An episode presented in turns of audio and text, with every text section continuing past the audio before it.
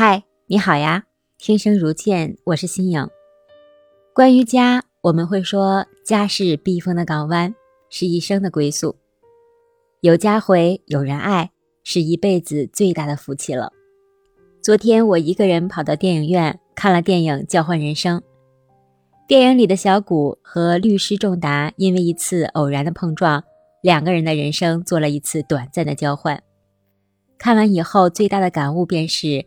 在生活当中啊，我们很多人从来不缺少幸福，真正缺少的呀是感受幸福的心。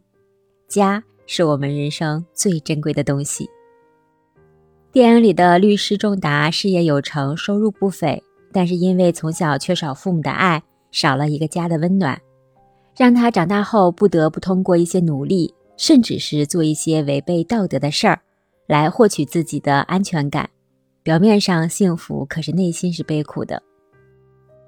那十八岁，一家三代挤在一个弄堂里的小谷呢，一心想改变弄堂的生活，但是通过错的人生交换啊，才发现原来金钱享乐的背后是那些不为人知的险恶和痛苦。弄堂里的家才是自己最大的幸福。林语堂先生说：“幸福的人生无非就四件事儿。”第一件事是睡在自家的床上，第二件事呢是吃父母做的菜，第三件事听爱人讲情话，第四件事跟孩子做游戏。看看，看似这些简单平淡、充满烟火气呀，但却是道出了幸福的真谛。小谷一家五口人，虽然呢生活不富裕，但非常的温馨。父亲吹拉弹唱，样样不在话下。母亲每天想着把隔壁的房子盘下来，多卖几碗面。奶奶呢是家里的开心果，妹妹则一直拿着相机记录着家里美好的瞬间。一家人聚在一起，总是有说有笑的。每到饭点，集体熟练的开始支桌子、上菜，配合的是相当默契。也正是这样温暖的家庭，让小谷在受到挫折之后，第一反应是打电话给妈妈。哭成一个泪人一样。电影里的一幕一幕让我想到了我自己。我出生在农村，爸爸妈妈朴朴实实的一个农民。一九九八年那次罕见的大洪水，把我家里的农田全给淹没了。老农民啊，是靠种地吃饭的，种不了庄稼，我们一家五口人可以说是捉襟见肘，一块钱爸妈都恨不得掰成两半来花。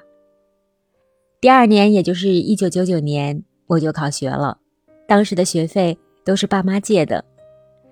家里虽然穷，但是爸妈一直叮嘱我：穷家富路，再穷在外面也不能亏了自己。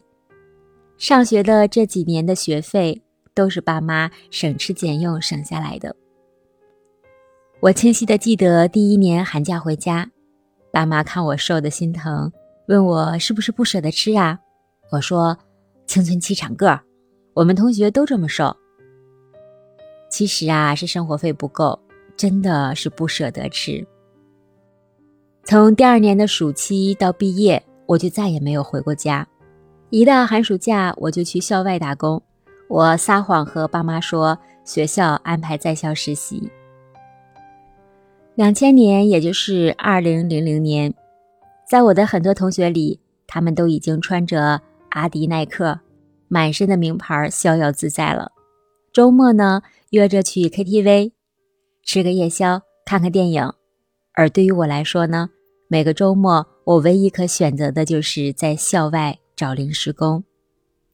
一天五十块钱，在那个时候已经很多了，可以解决我一周的伙食费。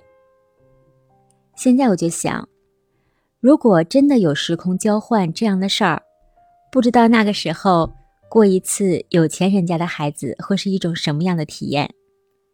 但是我知道的是，那个时候我一点都不觉得苦，一点都不觉得不幸福。我特别感谢爸爸妈妈这么开明，可以借钱供我读书，感恩爸爸妈妈给了我体验生活的机会。这段经历磨练了我的毅力、斗志和韧劲儿。也因为这段经历，才使得我走入社会以后，在工作当中遇到问题和困境，游刃有余、不慌不忙的去解决。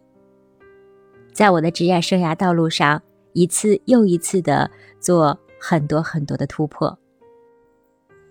我的家虽小，但很温暖，因为有爸妈在。我的家虽然不富裕，但很快乐，因为有爸妈在。